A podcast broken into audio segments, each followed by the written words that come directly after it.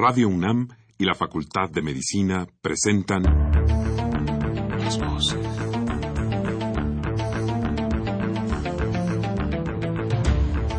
Voces. Las voces. Las voces. Voces. Las voces de la salud. Reflexión y análisis de las ciencias médicas. Acompáñenos.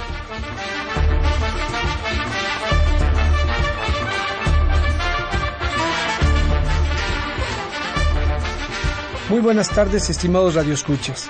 La Facultad de Medicina de la Universidad Nacional Autónoma de México y Radio UNAM tienen el agrado de invitarlos a que nos acompañen en su programa Las Voces de la Salud.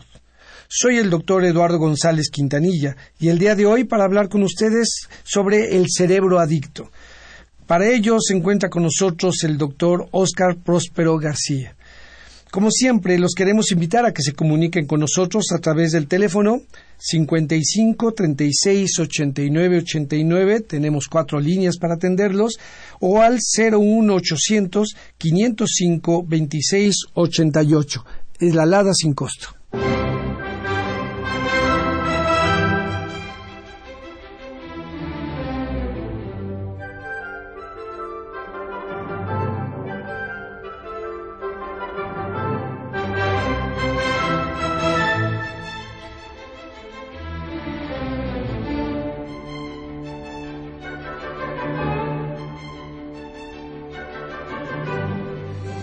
Muy bien, para hablar sobre el cerebro adicto está en cuenta con nosotros el doctor Oscar Próspero García. El doctor es eh, médico cirujano, maestro en psicología y con el doctorado en neurociencias. Es investigador titular de C de tiempo completo en la Facultad de Medicina de la UNAM. Doctor, un placer realmente tenerlo por, acá. Doctor. Muchas gracias. No, hombre, al contrario, este, le comentaba al doctor que hace poco que eh, venía yo para acá, me encontré con algunas alumnas y les comenté que venía a este programa con usted y eh, casualmente eh, son eh, exalumnas. Mire nada más, qué viejo ya me estoy volviendo. ¿eh? sí, porque ahora ya están ellas haciendo el servicio social, pero se expresaban muy bien de sus clases. Ah, qué bien, muchas gracias. Y qué bueno que lo diga al aire entonces. Doblemente recomendado. Claro. muy bien. doctor, hoy el tema es el cerebro adicto. Sí. ¿Adicto a qué? Exacto, esa es una, una pregunta, ¿verdad? Y tal vez lo primero que tendríamos que definir es qué es adicción, como para hacer pensar a la gente, ¿verdad? al auditorio cuando un cerebro se vuelve adicto.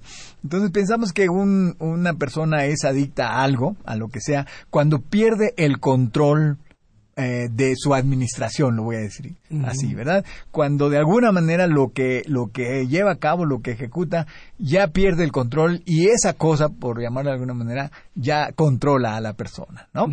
Entonces, eso es adicción. Pero técnicamente, y basándonos en, en, los libros ya de psiquiatría, podemos decir que, que la adicción es cuando una persona, ¿verdad?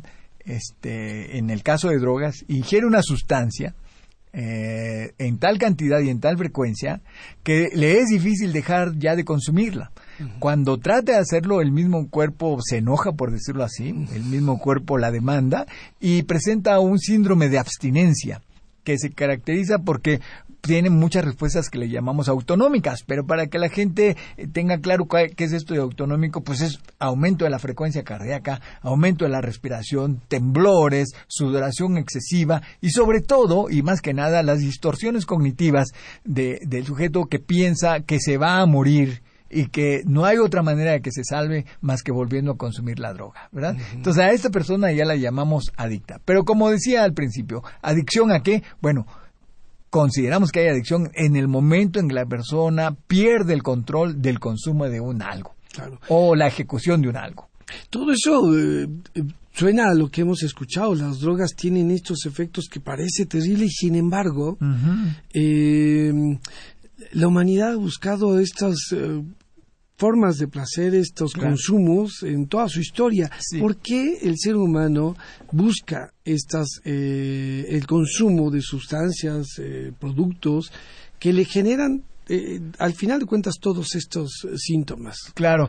Eh, bueno, yo le encuentro hasta un punto de vista filosófico, ¿verdad? El humano, como decían los epicuristas antiguos griegos, decían, pues el humano vino a tener placer, felicidad a este planeta, ¿verdad? No lo decían tan escuetamente como yo lo estoy diciendo, pero simplemente lo, lo cito así. Y entonces el humano siempre tiene esa incesante búsqueda de la felicidad. ¿Verdad? Y muchos la buscan este, en algunas actividades, muchos otros en otras, pero a final de cuentas la búsqueda de la felicidad Ah, incluso valga y, y, y, sin salirme de, los límites, ¿verdad? Para no ofender a nadie, eh, pues mucha gente lo busca en la búsqueda de Dios, ¿verdad? Y todas estas eh, sensaciones místicas, religiosas o de felicidad, de gusto, de alegría, eh, todo el mundo las quisiera tener. Pero hay veces que las circunstancias no lo permiten. ¿Por qué? Bueno, pues por necesidades económicas no satisfechas, por necesidades afectivas no satisfechas. Y entonces la persona dice, bueno, ¿cómo me puedo sentir bien? Y de pronto se encuentra con que bebiendo alcohol, fumando nicotina, marihuana o metiéndose cocaína o heroína, eh, se siente mejor. Alguno de los pacientes que yo entrevistaba alguna vez le decía, bueno, ¿y qué sientes cuando te metes cocaína? Pues como estar en el paraíso. Y decía, si alguna vez este, has tenido un orgasmo, me lo decía así como burlándose un poquito de mí, multiplícalo por cien veces, por mil veces, y eso es lo que se siente cuando yo, o lo que he sentido cuando estoy bajo los efectos de cocaína. Entonces es un placer así inmediato, súbito, ¿verdad? Que desgraciadamente también se acaba muy rápidamente, ¿verdad? Y la, la, desgracia es que entonces luego viene el infierno, porque los sistemas del cerebro se afectan y, y, lo que nos queda después de esa súbita sensación de alegría, de felicidad, de estar en el paraíso, es acompañado, o seguido más bien, por una situación de depresión. ¿no? Entonces, ¿por qué, ¿por qué buscamos? ¿Por qué lo tratamos de conseguir? Bueno, todo depende también del tipo de droga, pero ancestralmente lo que hemos visto es de que el alcohol era para celebrar la cosecha, era para venerar a Donicios, eh, el cual, bueno, pues Dios de la del triunfo, ¿verdad? Del triunfo de la cosecha, ¿no? O eh, eh, el utilizar eh, marihuana porque hay una dolencia, ¿sí? Tenemos escritos que se han rescatado de la antigüedad donde se ha utilizado para una dolencia, pero también decían una dolencia del espíritu, no solamente una dolencia física. Entonces, voy a insistir, lo fundamental para que nosotros busquemos drogas es tener esa sensación de felicidad que de otra manera no hemos podido obtener.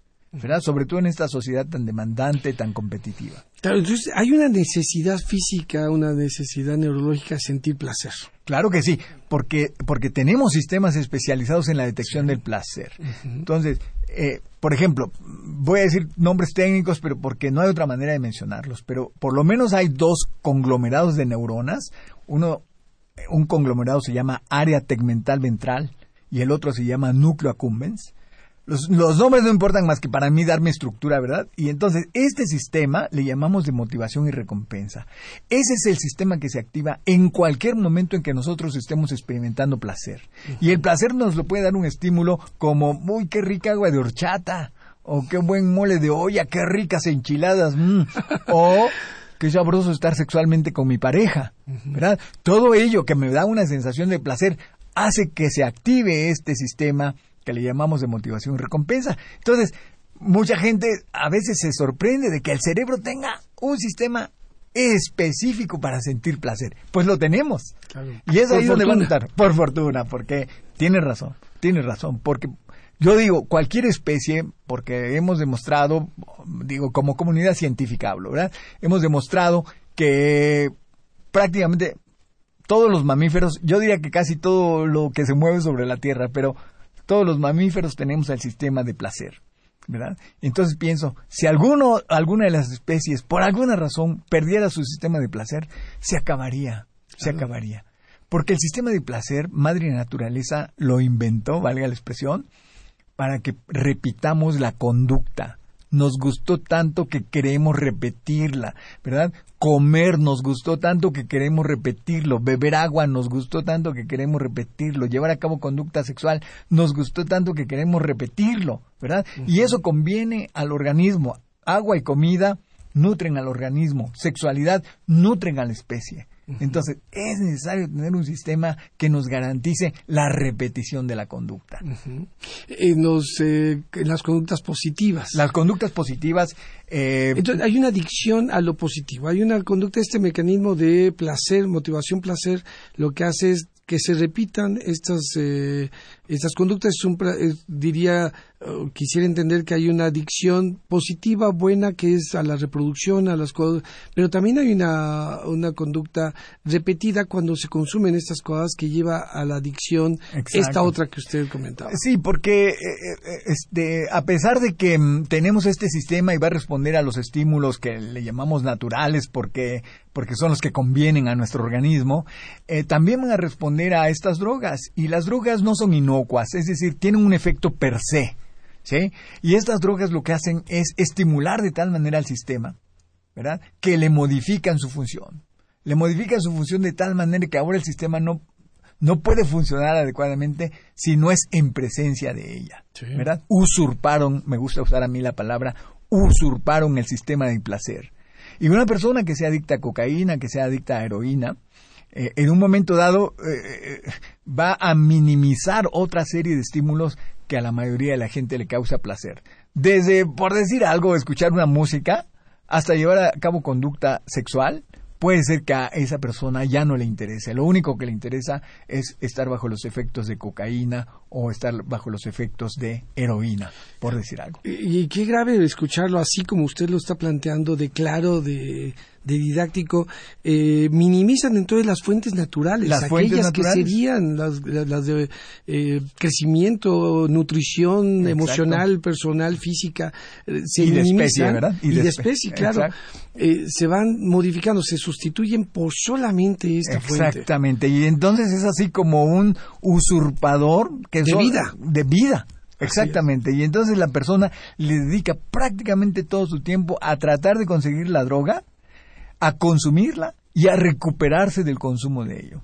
¿Verdad? Y no tenemos, ah, ya no tengo que usar de ejemplo cocaína y, heroína. Hablemos del alcohol, que está tan difundido porque pues obviamente es legal, es una droga legal, ¿verdad? Eh, y cuando las cosas se legalizan, parece que pierden eh, esa idea de daño, ¿no? O sea, pues si se permite, bueno, pues lo único que no puedes hacer es manejar este en estado de ebriedad, no puedes hacer desfiguros en la calle, pero sí está bien que te, que te emborraches, ¿no? O sea, la ley no te va a decir nada, si estás en tu casa, mucho mejor, y, y etcétera.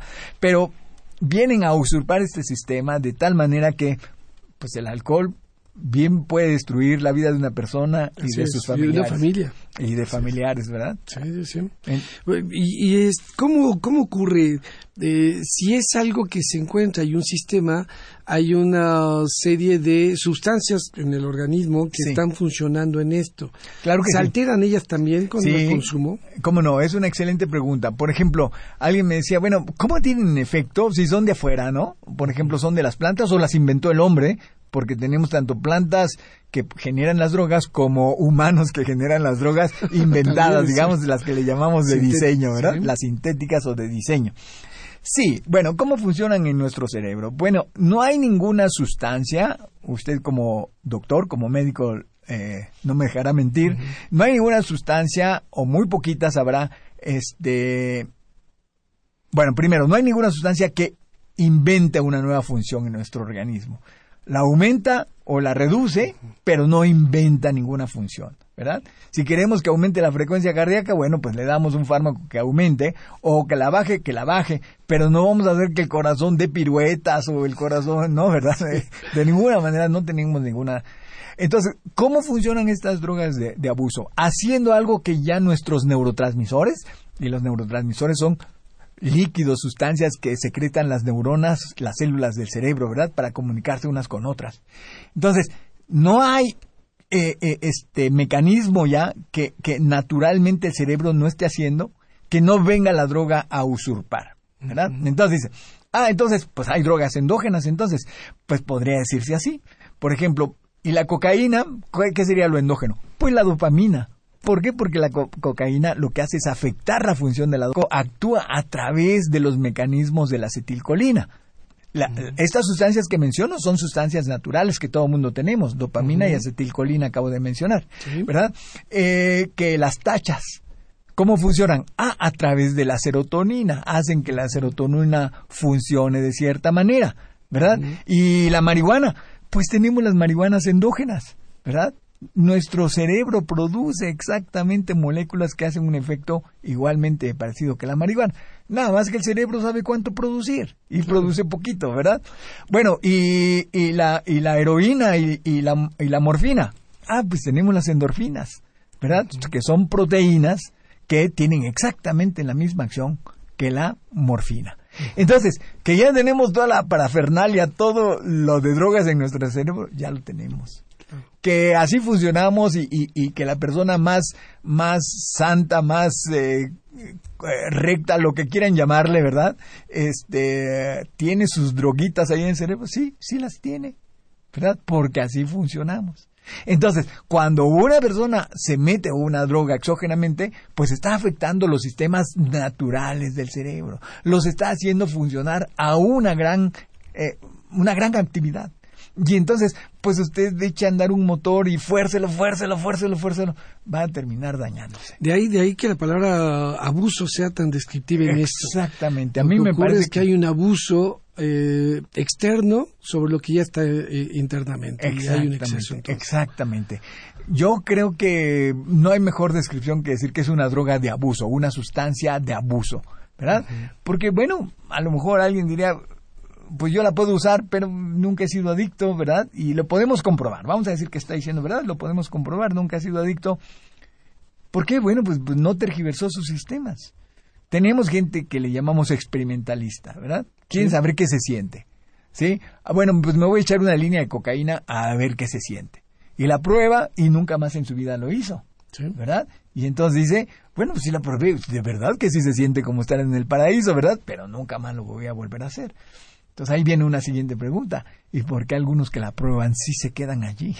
¿Cuál es la diferencia entre unos y otros? Porque experimentadores, efectivamente, eh, diríamos que hoy en esta eh, en esta sociedad, cultura que vivimos, a veces es más fácil tal vez conseguir droga que el periódico de la mañana.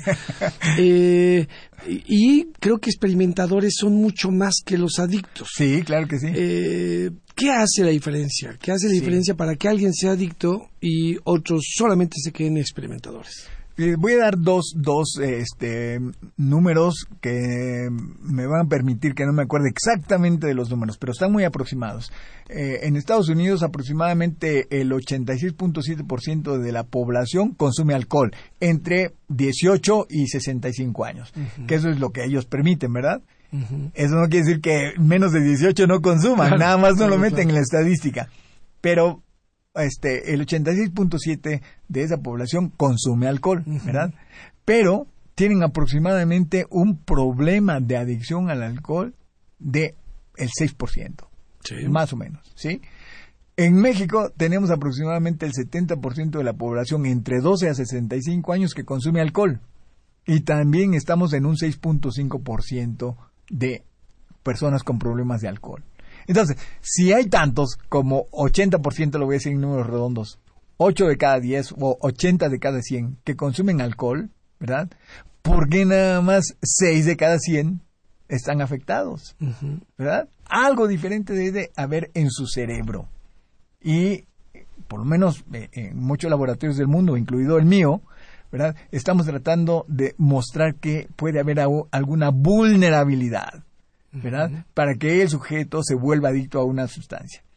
Había una escritora francesa muy famosa, Marguerite Yourcenar, escribió El amante, por ejemplo. Sí, sí, sí, grandes libros. También Fuegos, sí, muy bueno exactamente, Memorias de Adriano, en fin. Y ella decía que en el momento, en el primer momento que abrió su primera botella de vino, ella ya sabía que era alcohólica, ¿no?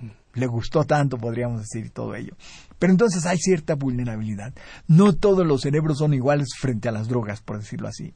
Hay aquellos que son vulnerables que en las primeras tomas ya lo van a mm, ya se van a volver adictos a la sustancia y hay otros que pueden pasar por ahí dos, tres veces y no les va a hacer ningún daño. Y algunos muchos más, como por ejemplo en el alcohol o puede ser también en el tabaco.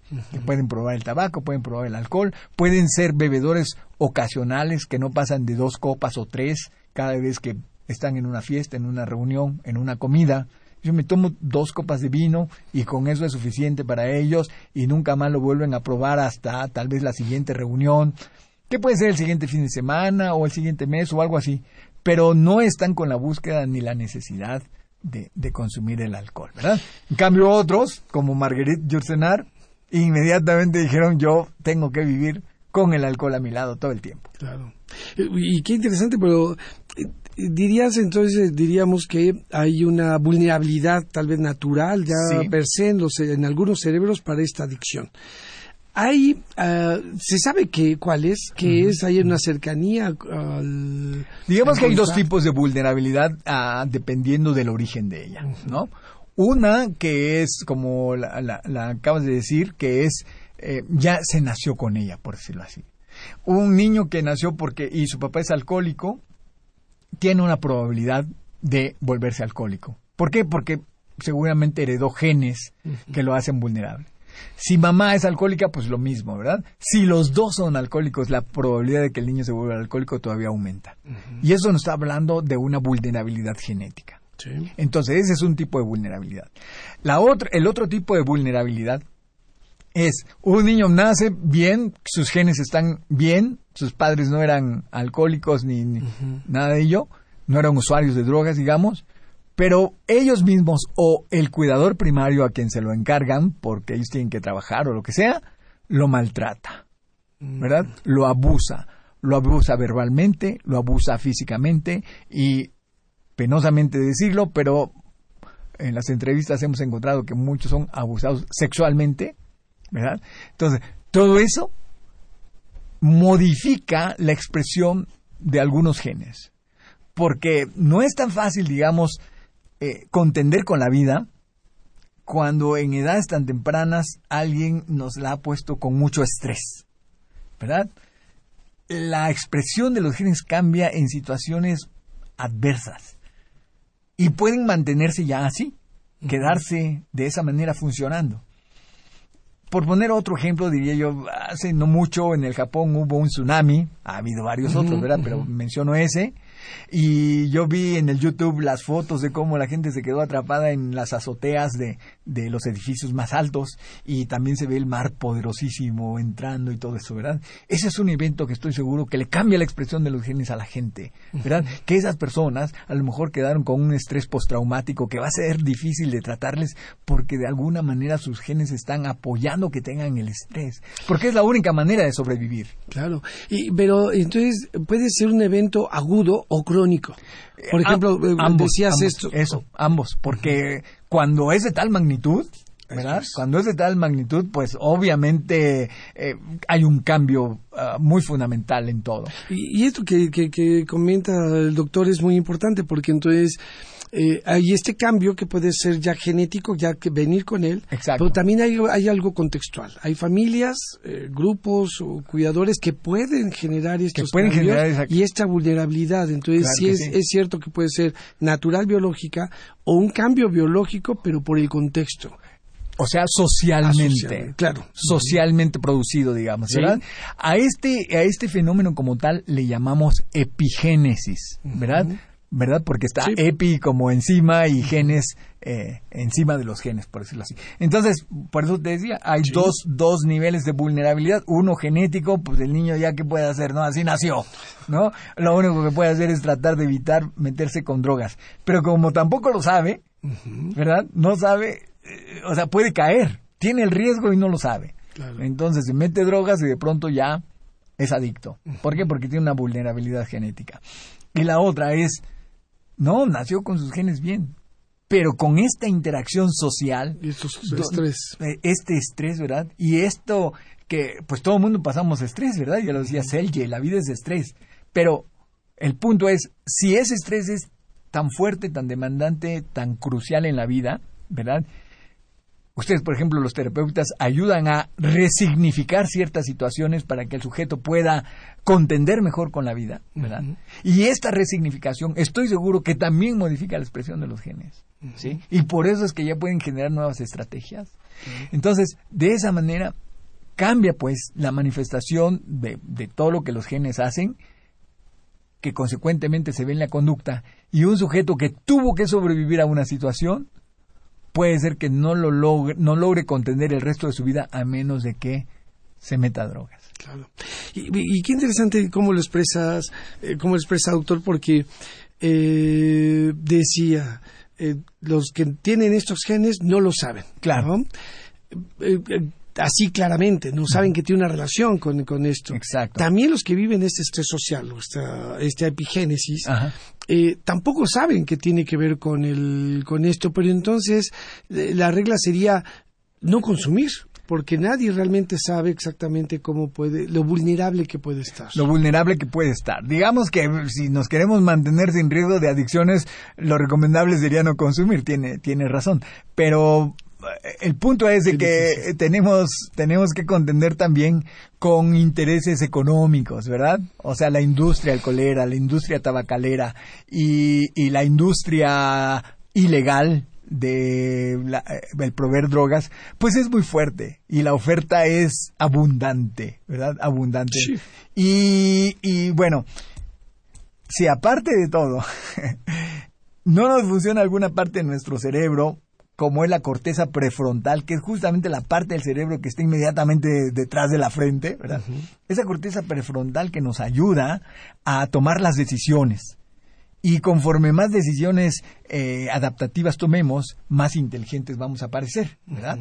Entonces, hay un momento fisiológico en que nuestra corteza prefrontal no funciona adecuadamente, y es la adolescencia. Ah, pues sí, los adolescentes, y todo el mundo hemos sido adolescentes, ¿verdad? y los adolescentes siguen siendo adolescentes, los que estén ahorita en la adolescencia, eh, tienen problemas para poder eh, tomar sus decisiones con base en las consecuencias en el futuro próximo, ¿verdad? Oye, vámonos en la motocicleta, sale, vámonos, vámonos, ¿no? Eh, pero métele, ¿no? Para que sintamos. Y no se pone a pensar que en una curva, en algo, se puede resbalar y, y, puede golpearse la cabeza, puede quedar inválido, puede... Es decir, toman decisiones arriesgadas porque no toman muy en cuenta el futuro próximo, qué es lo que va a pasar. Bueno, estoy poniendo el ejemplo de una motocicleta, pero puede ser el ejemplo de, si quieres pertenecer a nuestro grupo, fumas. Si quieres pertenecer a nuestro grupo, bebes. Y además, nosotros tomamos marihuana, ¿verdad? Pruébala, que no eres macho, que no eres hombre, en fin, todas las presiones y la poca capacidad para ver las consecuencias en el futuro. ¿Sí? Así es de que un adolescente es presa, no voy a decir fácil, pero es la presa más vulnerable que tenemos dentro del desarrollo del humano, lo que llamamos la ontogenia. Eh, hay vulnerabilidades, estas vulnerabilidades que habíamos hablado, pero también hay una vulnerabilidad etaria, una de edad, de proceso normal sí. de, vida. Ontogenético, ¿verdad? Eh, y claro, todo esto, porque alguna vez alguien, alguien hacía un comentario cuando yo daba una plática y decía, bueno, entonces la adicción es un problema social, no es un problema biológico, ¿verdad? Porque si controlamos lo social, pues ya lo biológico no importa. Y bueno, de alguna manera tiene razón, porque hay un componente social muy importante, eso no lo podemos negar, ¿verdad? Porque si no hubiera drogas... Qué complicado. Sí, y es complicado. Y qué complicado porque además también eh, lo que hemos encontrado en la historia es que casi todas las sociedades han encontrado y consumen alguna droga. Claro que sí. Y han encontrado una forma cualquiera de consumirla. Así que esto social parece inevitable en muchos sentidos. Sí. Eh, y esto, esta edad, este, la edad decías, de adolescencia, la adolescencia y hay este no funcionamiento completo al 100% de esa corteza prefrontal. Exacto. Eh, el, la acción de la droga retarda ese funcionamiento. Se ha dicho que los adictos son adolescentes eternos. Exacto, exacto. Eh, tiene un efecto la droga sobre esta corteza prefrontal de tal manera que impide que finalmente madure y se y, tenga su funcionamiento eh, adecuado, o si se logre de todas maneras ahí estas reacciones. Eh, lo, lo, primero que, que, quiero decir es de que una doctora mexicana que vive en Estados Unidos que dirige el NAIDA, que es el eh, el sistema este americano de control de drogas, ¿verdad? ella demostró que los pacientes que utilizan cualquier sustancia de abuso, pero ella lo, mostró en cocaína, tienen mal funcionando su corteza prefrontal a pesar de que tengan ya una edad, digamos, adulta. ¿Sí? Está mal funcionante. Lo que no quedaba claro o no ha quedado claro es si fue la droga la que se lo hizo o ya, venían así, ¿verdad? Pues o ya venían así, por una cosa genética o por una cosa epigenética, ¿no? Entonces, no quedaba claro o no ha quedado claro qué es primero. Pero lo que sí es cierto es que está mal funcionante, ¿verdad? Hasta un estudio reciente que se hizo, bueno, reciente, que es 2012, eh, en el cual se hicieron evaluaciones del coeficiente intelectual, o sea, de la inteligencia, a una serie de niños que tenían entre 8 y 13 años y calificaron normal. Pero ahora lo siguen hasta que cumplen 38 años y los evalúan tres veces en ese tiempo y la última es a los 38 años. Durante ese periodo desarrollan adicciones, ¿verdad? Algunos de ellos. Algunos de ellos. Más de mil de ellos desarrollaron adicciones, ¿verdad? Y haciendo todos los, los arreglos adecuados, estadísticamente hablando, queda claro que la marihuana produce un daño a nuestra inteligencia, ¿verdad? Que es aparentemente permanente. Toda vez que el sujeto la consuma antes de los 20 años. Porque aquellos que empezaron a probarla después de los, pues, después de los 20 años, ya no se demostró ningún daño. ¿Verdad? Entonces, sí hay un proceso este, de maduración que se ve interferido, hasta ahorita demostrado más claramente para la marihuana, pero yo diría que prácticamente todas las drogas interferirían con ese proceso de maduración. Claro. Y qué, qué fuerte escuchar eso, porque por eso eh, a nuestros radioescuchas les agradecemos estar aquí con nosotros, pero también les, eh, como siempre les recomendamos, platíquenlo. Esta información tiene que, la función de estos programas de la universidad, específicamente este de la Facultad de Medicina, es la difusión de estos conocimientos. Absolutamente. La difusión y divulgación es parte importante de la universidad, es una de sus nuestra Obligación, Así es nuestra obligación. Porque si supiéramos todos los padres, jóvenes, adolescentes, esta información, estoy seguro que tendría un impacto. Vamos ahorita a un eh, receso, los esperamos otra vez, estamos hablando de un tema fascinante, el cerebro adicto, con un gran experto, con, con el doctor Oscar Próspero García. Vamos a un corte.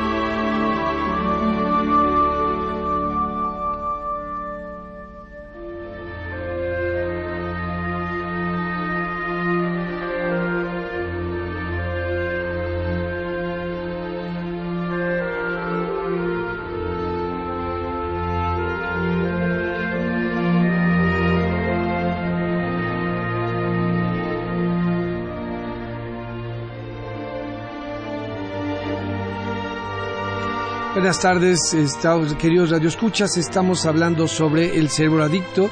Para ello nos acompaña el doctor Oscar Próspero García. Hemos estado hablando sobre las drogas y su efecto, la, genética eh, y lo social, cómo participa en, estos, eh, en esta adicción y la vulnerabilidad de los adolescentes. Y también tenemos un anuncio para ustedes que tiene que ver mucho con esto. La Facultad de Medicina de la UNAM, a través del Seminario de Estudios de la Globalización y de la Subdivisión de Educación Médica Continua de la División de Estudios de Posgrado, invitan al diplomado Marihuana y Salud 2014, de la molécula al contexto social. Se va a llevar a cabo del 8 de agosto de 2014 al 13 de julio de 2015. Las sesiones serán los viernes de 4 a 8, un horario bastante cómodo, en el auditorio Doctor Fernando Caranza. El cupo está limitado a 50 alumnos. Está dirigido a alumnos de licenciatura, maestría y doctorado en ciencias biomédicas y afines, médicos generales y especialistas. Les voy a dar los teléfonos y los correos para los informes e inscripciones. El teléfono es 5623-2112. 62, perdón, lo repito, 56 23 21 62 con la doctora Rosa Ventura Martínez. Hay un correo electrónico rventura7 arroba hotmail.com o también con la doctora Guadalupe Ángeles López. Tiene un correo electrónico, que es geángeles arroba yahoo.com.mx g eangeles.yahoo.com.mx. Para ver el programa académico, así como el formato de preinscripción, pueden consultar también la página de la Facultad de Medicina. Es www.facmed.unam.mx. Doctor, entonces estábamos con esto con esa vulnerabilidad de, los, adolescentes. Y el contexto social, ¿verdad? Que también este, promueve que el sujeto se vuelva un consumidor, ¿no? Eh, digamos que otra vulnerabilidad que la estoy pensando en este momento de comentarla, ¿eh? y, es esa, esa necesidad que tenemos de convivencia de grupo, ¿verdad? Somos animales gregarios y, y, tenemos esta, incluso gente está rastreando qué partes del cerebro nos hacen ser cooperadores, ¿verdad? Cooperar entre, eh, eh, eh, dentro de la especie. Y esto nos obliga a, a tratar de pertenecer a un grupo. Todo el mundo queremos pertenecer a un grupo. Pero además porque hoy usted lo sabe mejor que yo, como parte de los eh, científicos y los neurocientíficos, es que el aislamiento social nos afecta, nos causa enfermedad. Así que buscamos este romper ese aislamiento social como parte de sobrevivencia. Exactamente. Se dice que enfermamos. Claro. Sí, sí, sin duda. Además, porque yo siempre he dicho que narrar desdramatiza. Exacto, Y, curiosamente, quienes más narran, por ejemplo, entre hombres y mujeres, son las mujeres. y, ellas duran. que decir que son más saludables, Son más saludables. por alguna razón, tal vez entre ellas esto, hay más viudas que viudos. Ya, porque finalmente ellas narran, pueden desdramatizar y los hombres no, narramos poco y tal vez nos quedamos con esto, hablamos menos como claro, es que somos bien. ¿Cómo estás? Muy bien. Cuando tenemos muchas cosas que narrar, pero, pero esto contextual social nos limita. Definitivamente. Porque finalmente entonces todo esto tiene que ver con, eh, con el placer. Con el la placer. búsqueda del placer. Definitivamente, ¿verdad? Eh, el placer, y como, como digo, a mí de lo más fascinante que me encontré siendo un estudiante de medicina y, involucrándome, ¿verdad?, cómo, cómo funciona el cuerpo humano, fue encontrarme que existe este sistema del placer, ¿verdad? que, que Madre Naturaleza vio con muy buenos ojos tener un grupo de neuronas que siempre nos estén detectando lo que es rico de la vida. ¿No? Y no estoy hablando nada más a nivel eh, consensual o sensual, de, de sentido. Sensorial. sensorial, perdón, sensorial, sino a nivel emocional también, ¿verdad? Porque a final de cuentas el placer es un constructo que se hace a partir de una serie de estímulos. Pero realmente el placer no existe como tal allá afuera, porque si no tendríamos, digo yo, un receptor así como tenemos los ojos, tenemos los oídos para la, para la luz y para el sonido, ¿verdad? Tendríamos el, el, receptor del placer.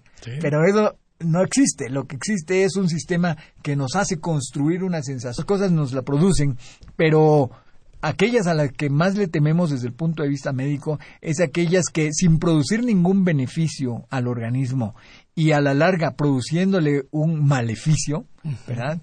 Estimulan el sistema del placer. Pero también me gustaría que quedara claro que no solamente tenemos el sistema de placer, sino también tenemos lo que yo le llamo el sistema de defensa. El sistema de defensa nos hace sentir miedo en las situaciones en que este sistema detecta que ese estímulo puede causarnos daño. ¿verdad?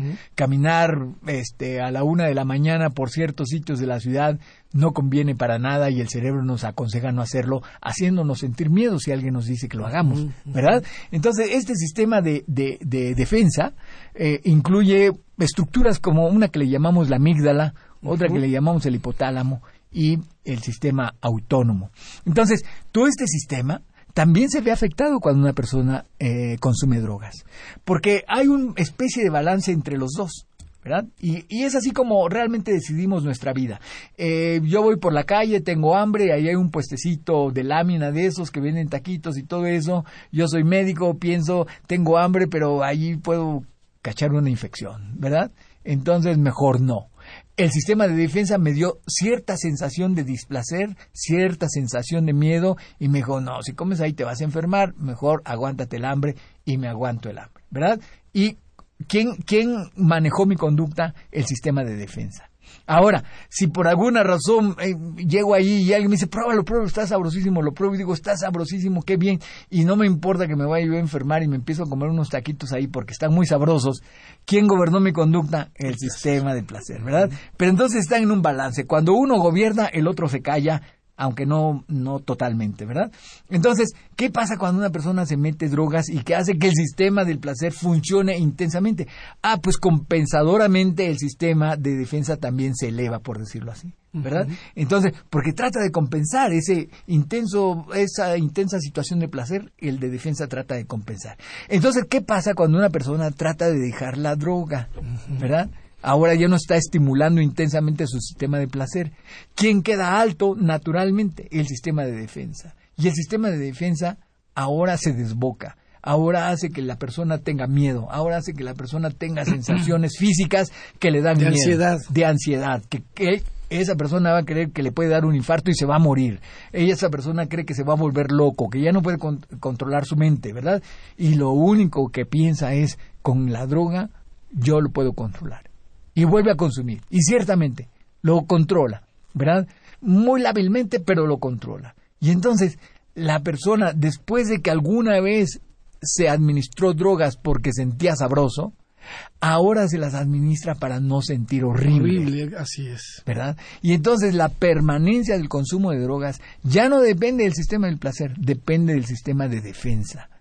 Es decir, esa hiperrespuesta de miedo, de ansiedad, de la sensación algunas veces tan intensa de que se va a morir. ¿verdad? Entonces, por eso, en esa parte es la que tenemos que trabajar cuando queremos rehabilitar al paciente. Que me gustaría que quedara. Todo el mundo tiene una oportunidad de rehabilitarse. No es que yo ya estoy tan pasado que ya no me voy a poder rehabilitar. Siempre, afortunadamente, la medicina va a poder hacer algo por el paciente que se quiera rehabilitar. También debe quedar claro que nadie se va a rehabilitar si no quiere. Y si no hace un proceso, si no hace un trabajo, es algo que hay que hacer. Por eso es que tienen que querer, ¿verdad? Como que una, un axioma, un principio para una persona que se quiere rehabilitar es, que, quiera, es que quiera rehabilitarse. Porque aquello lo llevan a la fuerza, ¿verdad? Pues a lo mejor el terapeuta va a tener la oportunidad de convencerlo, lo llevan a la fuerza, pero te voy a tratar de convencer. Pero el objetivo fundamental es que quiera, ¿verdad? Entonces, originalmente fue a la fuerza y luego el terapeuta lo logra convencer de que es beneficioso, pues a lo mejor dice sí y nos va a ayudar. Pero bueno, son puntos que, que me gustaría que quedaran claros porque pues el público nos está escuchando. Y, me gusta es, esa parte de la esperanza. Finalmente también en el ser humano existe esta sobrevivencia, esta capacidad resiliente de superar adversidades tan fuertes como una adicción y, en, el, interno de su cerebro, en, lo interno de nuestra humanidad está esta resiliencia, esta posibilidad de superarlo. y creo que lo que lo alimenta más, eh, diríamos, lo que lo es la esperanza. La esperanza, la esperanza juega un papel tan importante en nuestra vida, ¿verdad? Y en este caso sí me gustaría, y, y, yo sé que tú lo apoyas, el que el paciente siempre tiene una esperanza, ¿verdad? Si se quiere rehabilitar, habrá momentos y situaciones y gente que lo va a ayudar a rehabilitarse. Claro que sí, ¿verdad? Y siempre hay, como, como dices, espacios eh, estudiosos, investigadores que, que hacen esto que, y que permiten, sí, creo yo, eh, que permiten una serie de conocimientos que ayudan para que el médico ayude, para que los eh, expertos en conducta humana, los psicólogos, los terapeutas, tengamos más elementos. Creo que uno de los grandes booms de la ciencia es las neurociencias. Las neurociencias. Nos han enseñado mucho y han cambiado y modificado las formas de trabajar con los pacientes desde las emociones, desde la neurología. Claro. Eh, y me parece por eso tan importante esta difusión. ¿Qué en esta esperanza, ¿cuáles son hoy los resultados? ¿Qué, resultados hemos tenido? ¿Qué esperanzador hay en el futuro que nos puede ofrecer la medicina, las neurociencias, la neurobiología para estos casos? Sí, eh, primero quisiera decir algo que a lo mejor suena muy ah, no sé, inocente, pero lo creo fundamentalmente y por eso lo digo. Mientras haya uno que se haya rehabilitado, que tuviéramos conocimiento de que solo una persona se ha rehabilitado de todos los que hay, ya con eso es suficiente. Así es. Quiere decir que sí se puede. ¿verdad? Y tenemos muchas muestras de gente que lo ha intentado y, digamos que globalmente lo ha logrado. No a nivel personal, eh, con eso traté de decir con globalmente. Pero, por ejemplo, el sistema de alcohólicos anónimos es, excelentísimo, es de gran ayuda, nos da gente que se rehabilita. Conozco mucha gente que gracias a Alcohólicos Anónimos, se ha podido rehabilitar. Miles, cientos de miles en el mundo. Exactamente, exactamente. Entonces, ya con esa, esa parte ya está bastante, eh, digamos, sustentado que sí, sí podemos rehabilitar. Lo siguiente, bueno, pues es ya la parte más, más técnica, más médica, ¿verdad? El psiquiatra eh, que va a, ayudar, el psicólogo que va a ayudar, el psicoterapeuta, cualquiera que sea su origen, este, digamos, de licenciatura, nos va a ayudar. Entonces, ¿hay tratamientos farmacológicos? Sí, ¿verdad? Pero eso nos va a apoyar a que el paciente tenga menos... Eh, perdón que use este anglicismo, pero le decimos craving. Y el craving es el deseo intenso por consumir la droga. ¿Verdad? Llega un momento en que el paciente está pasando por un periodo de abstinencia y siente la intensa necesidad de consumir la droga. ¿sí? Si la tiene a la mano, va a ser muy difícil que evite consumirla. A esto le llamamos craving.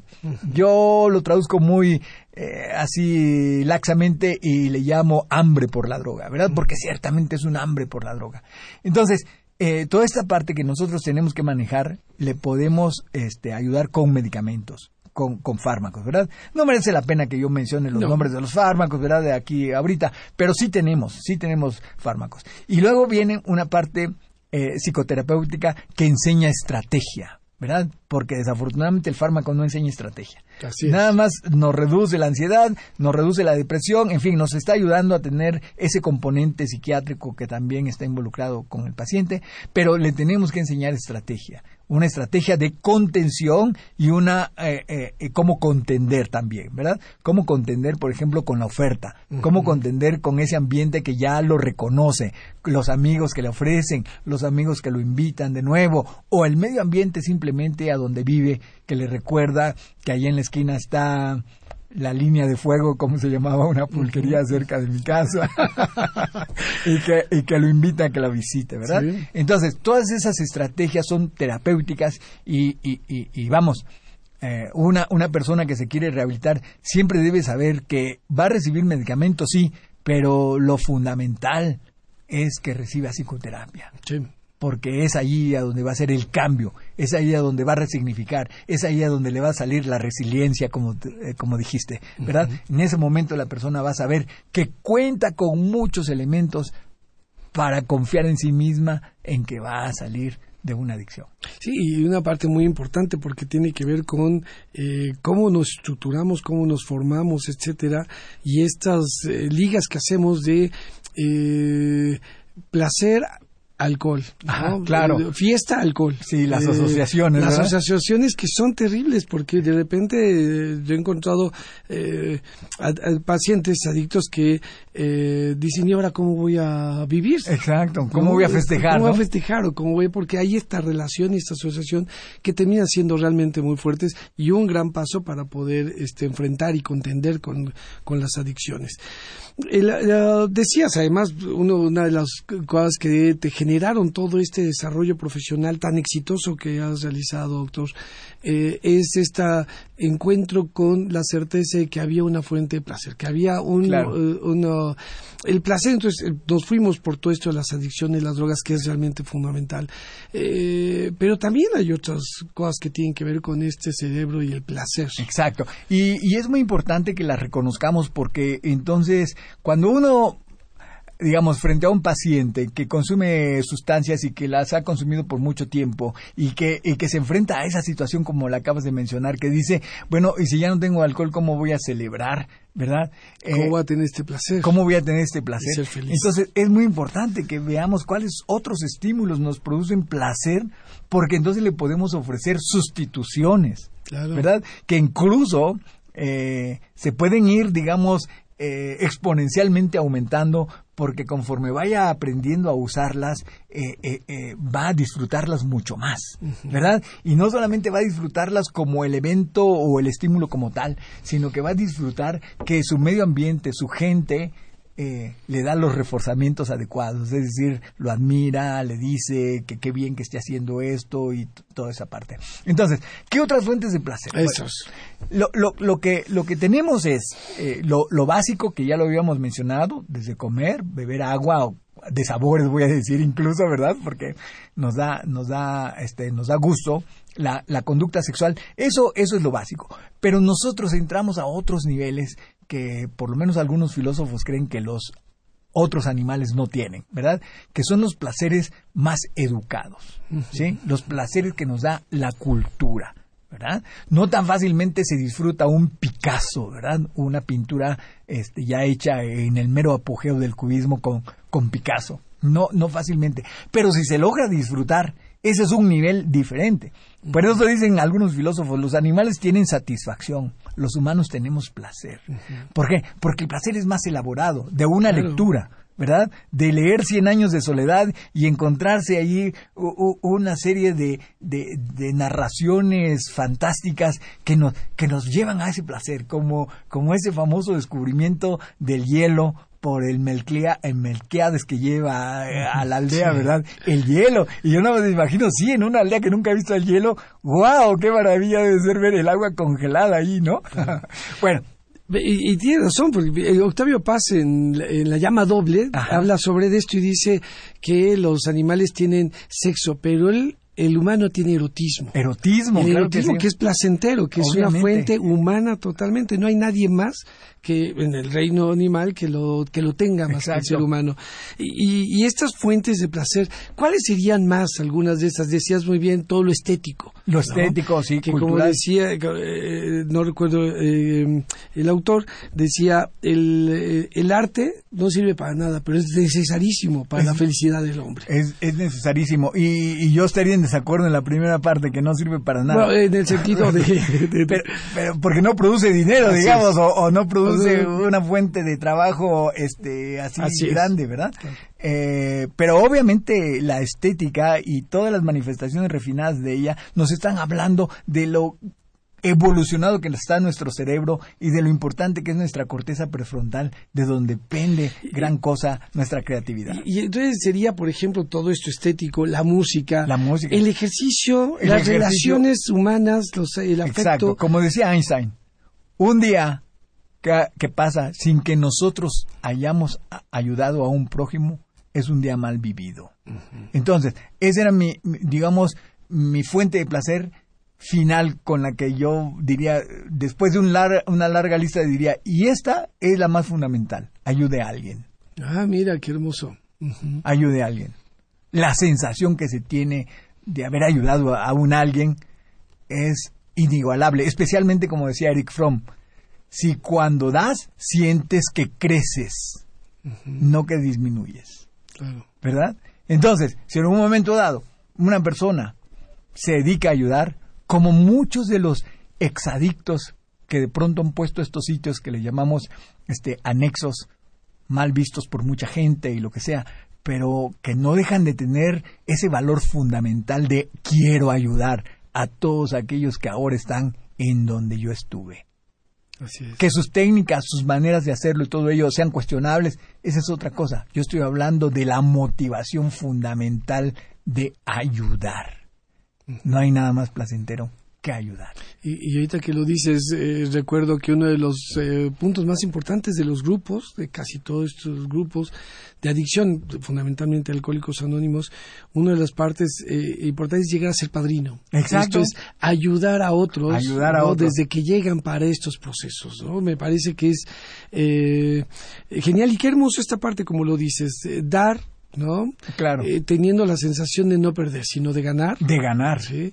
Es como una de estas fuentes de placer. Absolutamente, absolutamente. Y, fíjate, es curioso porque amar a otros, amar a las personas y cuidar de la gente que amamos y de, y de nosotros es, produce estas cosas. Absolutamente. Y cuando uno ayuda a alguien desconocido y sin esperar ninguna recompensa, porque además el desconocido va a desaparecer y va a seguir siendo un desconocido para nosotros, da una sensación muy particular de, gusto, de placer, ¿verdad? Entonces, probablemente algunas veces, no digo que todos los pacientes adictos, pero quizá algunos eh, se han perdido de esa oportunidad y que en cuanto la encuentren, se van a dar cuenta de que pueden tener esa fuente de placer y que es mucho más poderosa que el placer, digamos, limitado que le da el uso de una droga. Así es.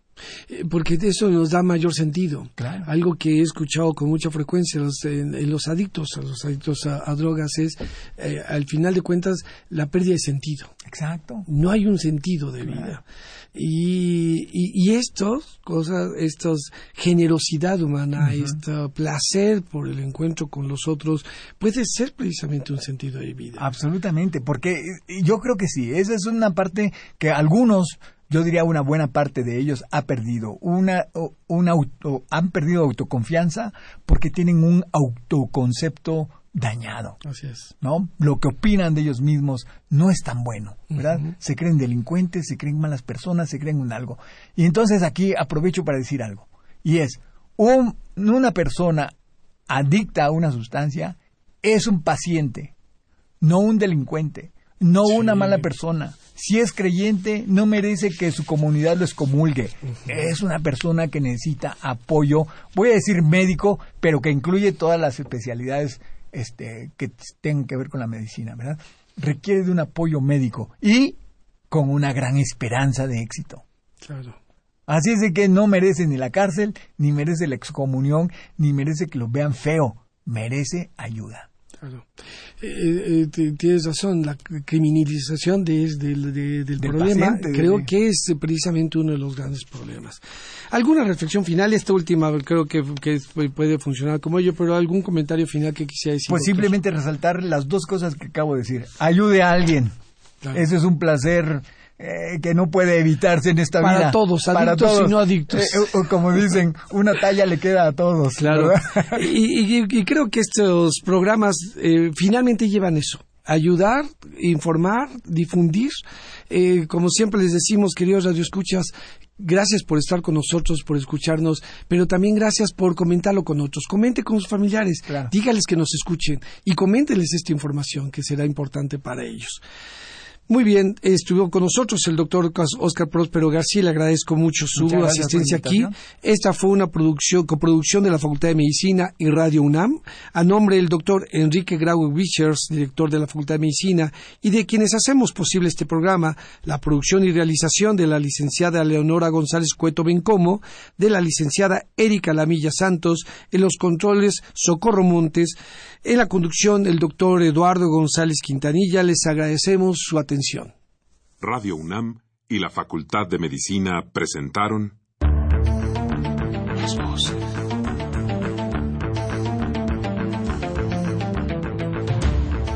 Voces. Las voces. Las voces. Voces. Las voces de la salud. reflexión y análisis de las ciencias médicas.